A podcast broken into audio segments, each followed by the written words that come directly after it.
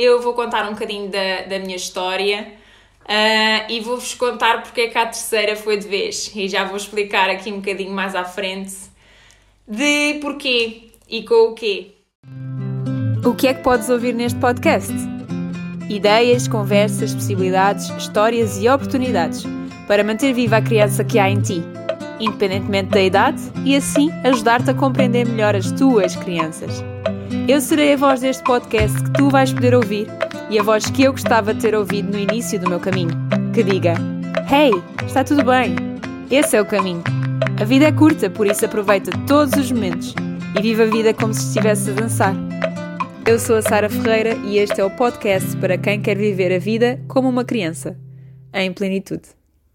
Mas quer dizer, este é um ditado que já vem de há muito tempo. Quem é que já sentiu na pele este termo de a terceira é que é de vez? A dizer sim, realmente a terceira é mesmo de vez. Se calhar a quarta e a quinta. E é mesmo essa, essa persistência que, que eu vos venho aqui contar e dar como exemplo. E esta história vem a propósito porque uh, este confinamento e este, esta pandemia tem vindo a mudar eh, alguns paradigmas, alguns pensamentos, a vida das pessoas.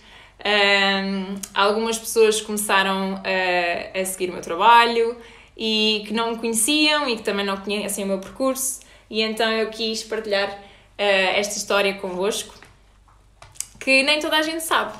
Então, na verdade, tudo começou porque um, há muito tempo atrás, não é? Eu tinha um sonho, queria conquistar esse sonho e vi-me uh, uh, travancada com alguns socalcos no, no, no processo.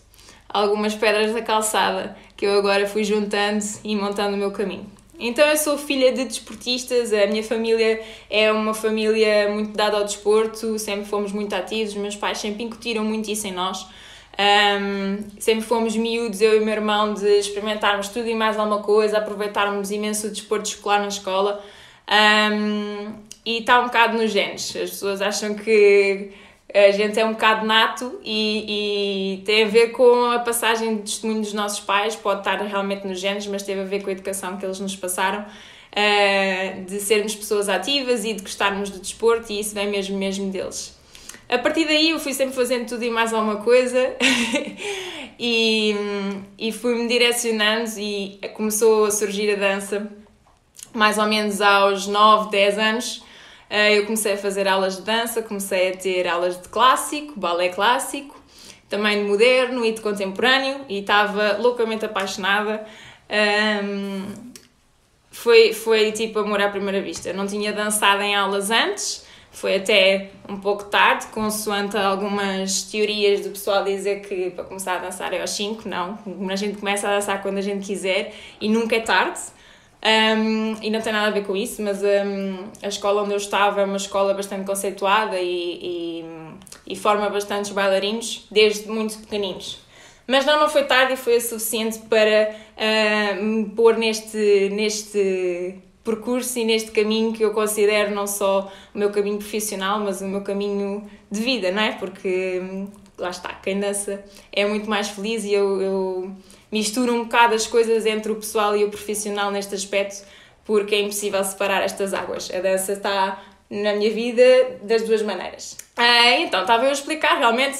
Uh, essa escola era bastante conceituada e o que é que aconteceu? Nós tínhamos bastantes espetáculos e atuações um, uh, sérias, digamos assim, não atuações de escolinhas ou algo que só se faz a atuação no final do ano. Eram espetáculos pagos e vinham uh, equipas estrangeiras trabalhar connosco. Uh, e houve uma altura, eu pequenita, magricelas, nada disto que hum, quem me conhece já, já, já está habituado, uh, estes músculos não apareceram nessa altura, eu era uma trinca-espinhas, literalmente. Um, e então na altura nós estávamos com treinos muito intensivos, lembro-me que era um espetáculo de verão uh, e não tinha aulas e, e, passava o dia na escola a treinar e a praticar. Pronto, nessa altura o que é que aconteceu? Uh, houve ali um determinado movimento que eu de tanto insistir uh, magoei-me, fiquei com umas dores incríveis nas costas uh, e assustados os meus pais levaram-me ao hospital, claro. Uh, e o que aconteceu? Foi-me diagnosticada a esclerose gravíssima na altura.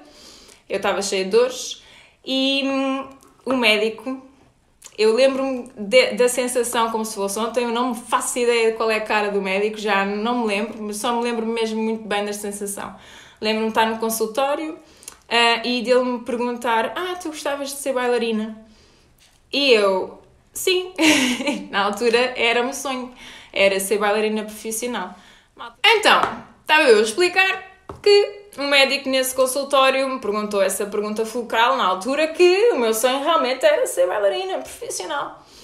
Uh, e ele, de, de, tipo, parecia um militar. Uma coisa que sem, sem, sem sentimentos, sem pensar em, em, na consequência, digamos.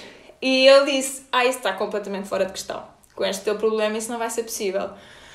E lembro-me de olhar assim para cima, não é? Pequenito, olhar para ele. Uh, e, e, não tinha respostas, não, não falei mais. Acho que vim a viagem toda do carro calada para casa, porque fiquei em estado de choque, porque que aquela resposta dele tinha-me tirado o tapete. Tudo aquilo que eu sonhava e que andava a trabalhar para ser, um, estava-me a ser retirado por uma questão de saúde que eu nem sequer controlava. E um, eu, eu não me lembro da, da altura logo a seguir a isso. Um, a única coisa que eu me lembro é de ficar sem a dança no momento. Porque eu tive que abandonar o espetáculo, eu não podia continuar a dançar naquele momento.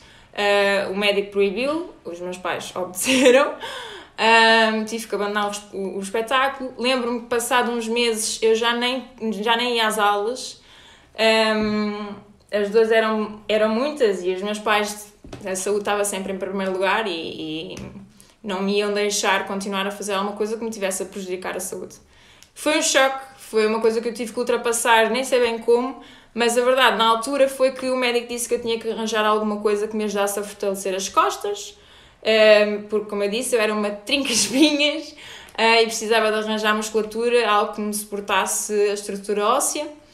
E na altura, aqui bem perto da minha casa, havia um clube de ginástica que quem era responsável era uma grande amiga de família. Por sorte ou por azar, lá fui eu pedir-lhe ajuda uh, para alguns exercícios para desenvolvimento das costas. E se calhar estou-me a alongar aqui nesta parte um bocadinho, mas é só para vocês perceberem que já começou aqui depois aquele processo da, da persistência. Eu já lá vou chegar àquela parte do que é que aconteceu três vezes para tu conseguires superar. É um bocadinho nada mais à frente, mas sou só este bocadinho. Então, pronto, o que é que aconteceu? Durante muito tempo, enquanto a, a turma treinava ginástica, eu ficava de lado simplesmente a fazer exercícios que me ajudavam a fortalecer as costas. Isto demorou mais ou menos um ano, para aí. Uh, e pronto, a partir daí é que comecei a desenvolver esta musculatura que alguns de vocês conhecem. Uh, só que imaginem um ano a fazer exercícios só a olhar para os outros, uh, foi muita coisa que eu vi, acabei por me apaixonar também pelo desporto. Era ginástica acrobática uh, e passado um ano eu já estava muito melhor do meu problema e comecei aos poucos a ir tentando uns toquezinhos lá com a turma, uh, a ir fazendo umas coisas. Já não fazia desporto há imenso tempo, portanto agarrei aquilo pela, o touro pelas cornas, como se costuma dizer, e acabei por uh, continuar a modalidade, as coisas foram melhorando, eu fui aprendendo a cuidar melhor do meu corpo também, um, e acabei por eh, fazer o desporto federado e tudo e ir a, a, algumas competições.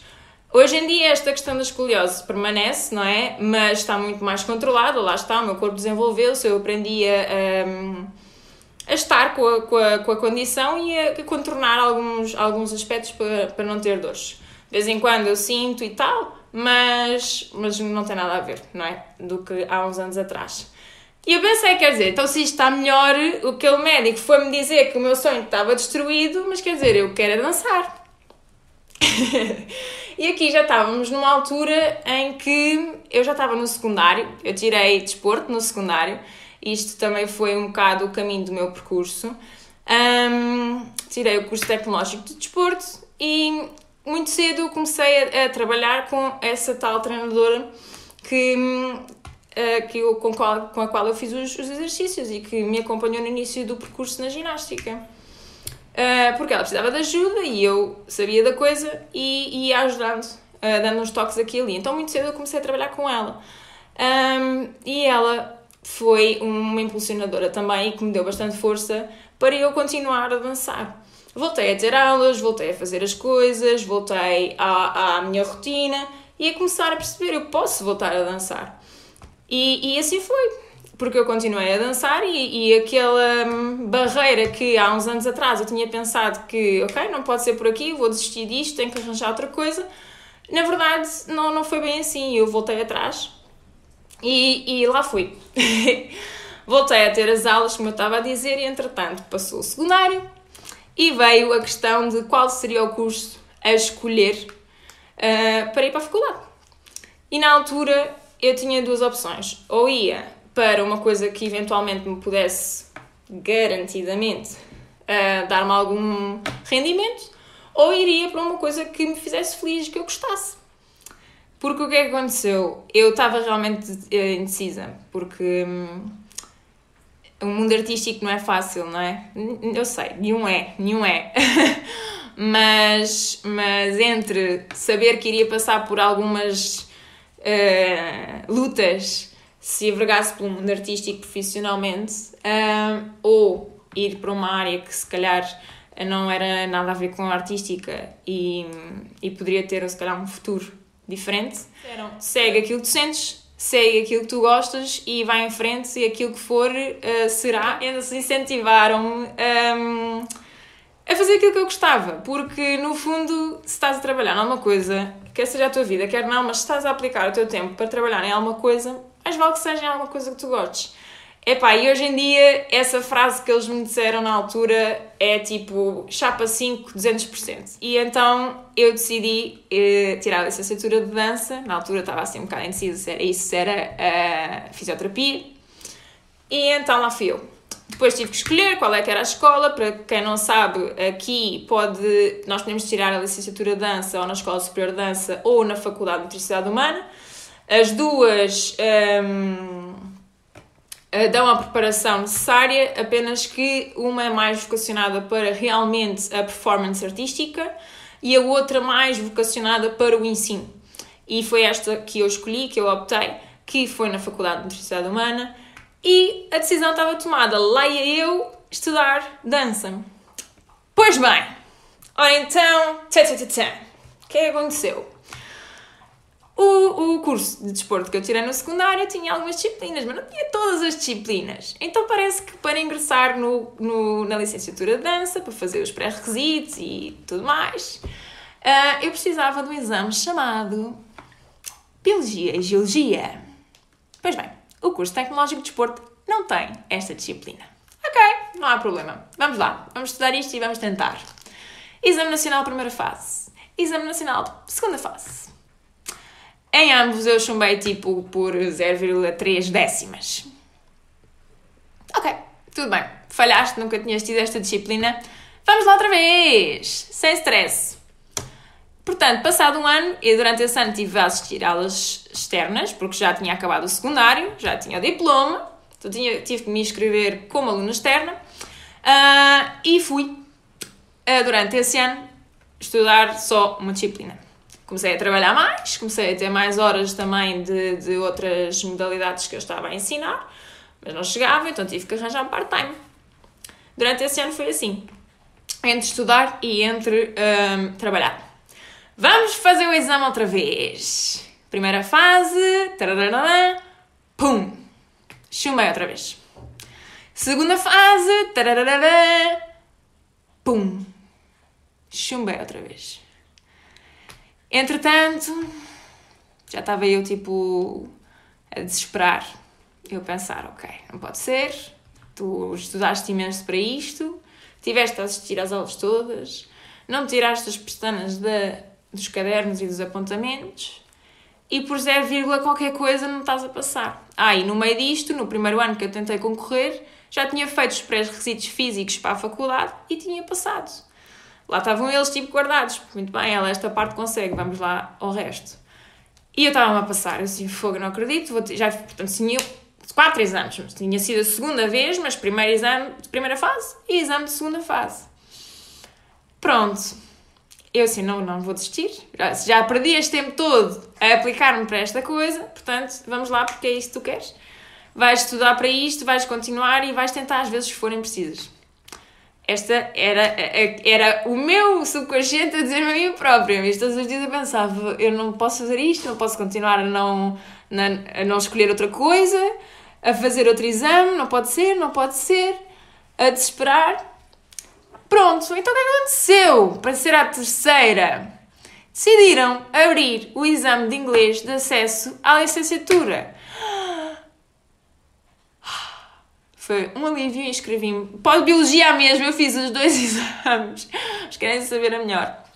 Vou-vos dizer, no ano em que abre a possibilidade de entrar na licenciatura com o exame de inglês, eu faço os dois e passo nos dois.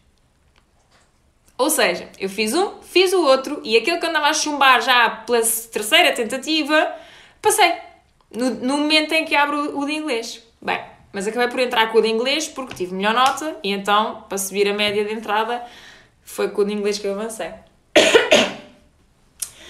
Dando aqui um, um, um, agora uma reviravolta rápida e uma coisa para, para despachar agora aqui esta, esta parte.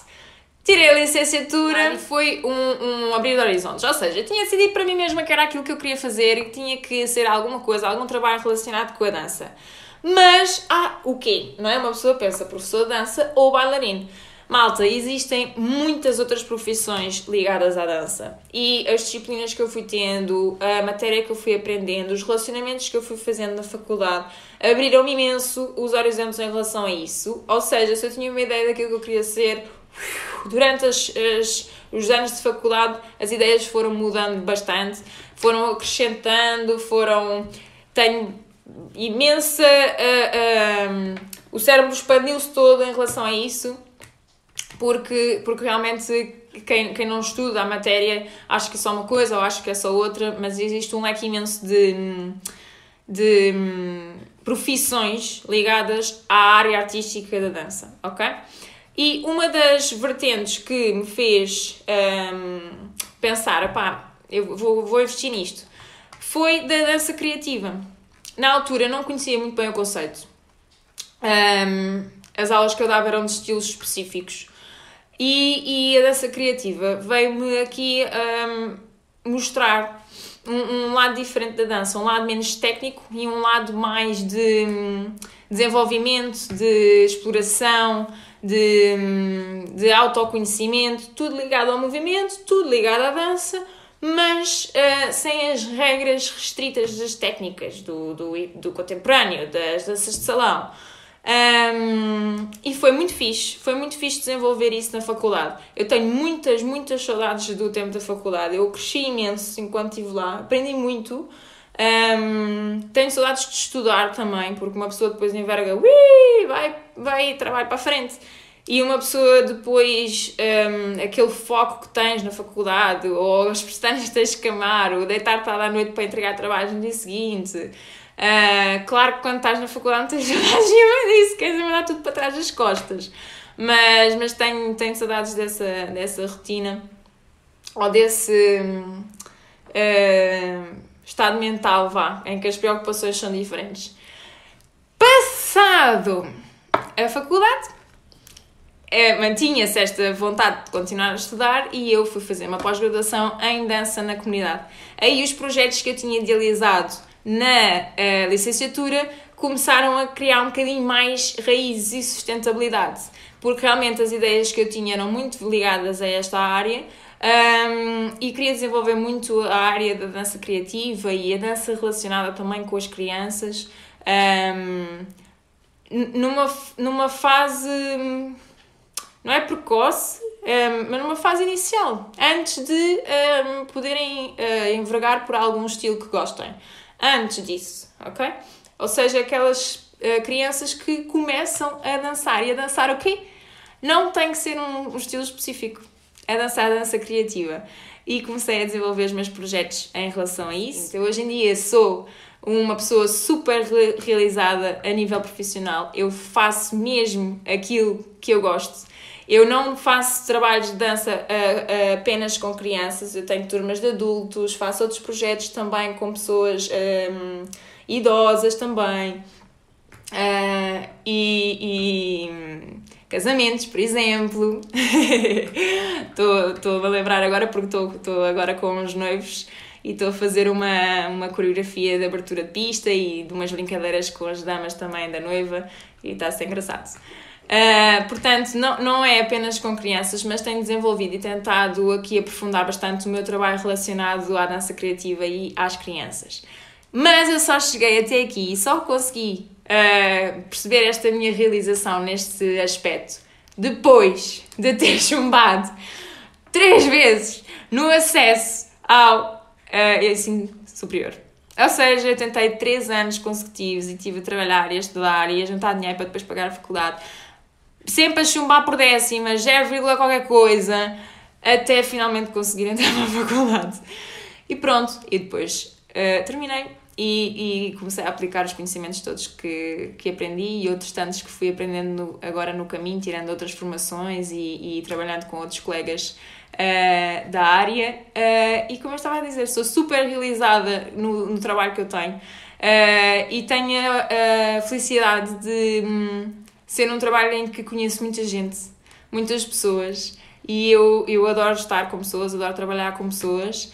E, e por isso, para além de, dessa, dessa proximidade com, com as pessoas, o poder usar e abusar da, da dança como uma ferramenta que aproxima as pessoas, como uma ferramenta que ajuda na exploração do, do, do movimento, como uma ferramenta que ajuda ou que permite uma comunicação ao nível que de outra forma seria impossível. Uh, tem sido incrível também perceber a transformação que a dança traz em algumas pessoas. E não é só em algumas pessoas, porque a dança transforma toda a gente uh, que se permita isso, mas há certas vidas bastante transformadas uh, quando se permite que a dança esteja lá. Daí a minha frase: quem dança é muito mais feliz, ok? Portanto, a toda a malta que esteve aqui a ouvir a minha história, uh, que eu partilhei pela primeira vez assim falada uh, na internet, portanto, obrigada mesmo. Muito obrigada a todos. Beijinhos, riam muito e dançam muito porque quem dança é muito mais feliz. Tchau!